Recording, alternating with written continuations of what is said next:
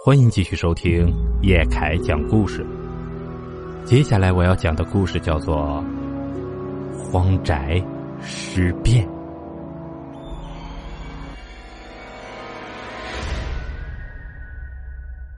今天给大家讲一个我太爷爷的故事吧，应该是三四十年代的事儿了。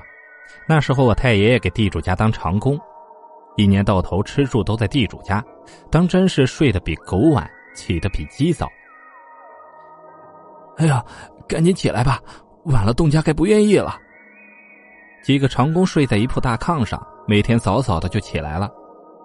早饭就是馒头咸菜，那时候生活条件差呀，能吃上馒头就是好条件了。为的是能够让他们有力气干活。那年月也没有什么农用机械，耕地什么的全靠人工。按照季节，春耕夏耘，冬收秋藏，把地里的庄稼收回来，打好装袋入粮仓，这一年的活基本上就算是干完了。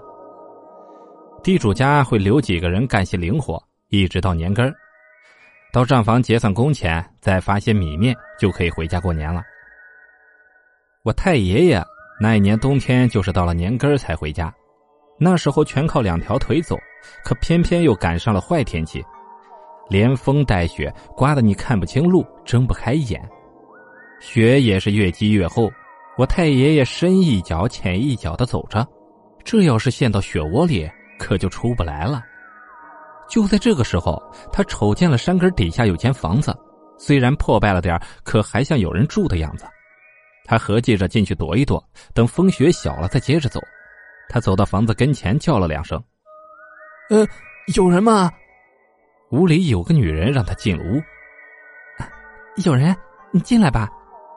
太爷爷进屋一瞧，屋里有两人，应该是两口子。男的躺在炕上捂个大被，女的裹着被子缩在炕头上。大姐，你家当家的这是咋了？啊，大雪封门，家里没有吃的了，饿的。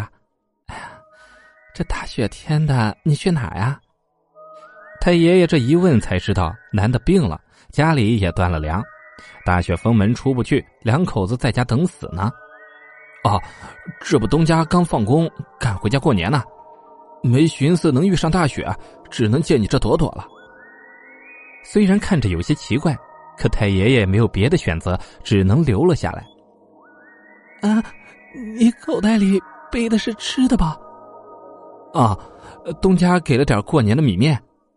那女的看到太爷爷背的口袋，猜到是米面，两眼放了光，求太爷爷给他们一点吃的。我也不多啊，家里好几口子人等着吃呢。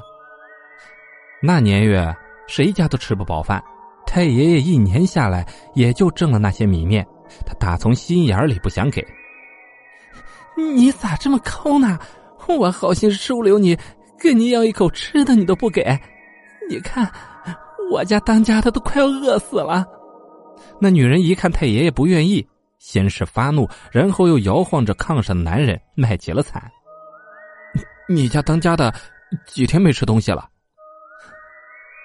饿了七八天了。太爷爷打从进屋也没看清那女人的男人长得什么样子，说着话他就凑了过去。他往炕上一看，顿时就吓了一跳。炕上躺着一个男人，一脸的蜡色，双眼和两腮都陷了下去，怎么看也不像个活人，看上去得饿死好几天了。你给口吃的，他就能活了。太爷爷这才回过味来，那女人的举止也不正常。太爷爷想走，又走不了。哎，好好好，我看你也病殃殃的。就别下地了，我去给你们弄。太爷爷察觉出了不对劲儿，心里也有了主意。他拎着口袋来到了厨房，那女人就伸头瞅着他。太爷爷舀了两瓢黄米面和了起来，在北方，冬天都用黄米面做粘豆包吃。太爷爷做的粘豆包里可没有馅儿，全是面。他弄了十来个，生火放到锅里蒸了起来。没多大功夫，就端到了炕上。当家的，起来吃饭了。那女的叫了几声“当家的”，那看上去已经死掉的男人，腾的一下直挺挺的坐了起来。那刚出锅的粘豆包可不是一般的烫，两人完全不怕，直接就上手抓，然后整个往嘴里塞。十来个粘豆包，片刻功夫就被两人全都塞进了嘴里。太爷爷一看他俩那样子，不是饿死鬼又是什么？没有了。饿死鬼可没有吃饱的时候，一看盖帘上没有了，全都齐刷刷的瞅向了太爷爷，那眼神一看就是要吃人。太爷爷往后退了两步，抄起米面口袋就要往外跑。那两人从后面就扑了上来，扯住了他的衣服，嘴里也长出了尖牙，想咬太爷爷。结果呢，僵尸的牙被粘豆包给粘住了，虽然咬在了太爷爷的肩膀上，但却并没有伤到太爷爷。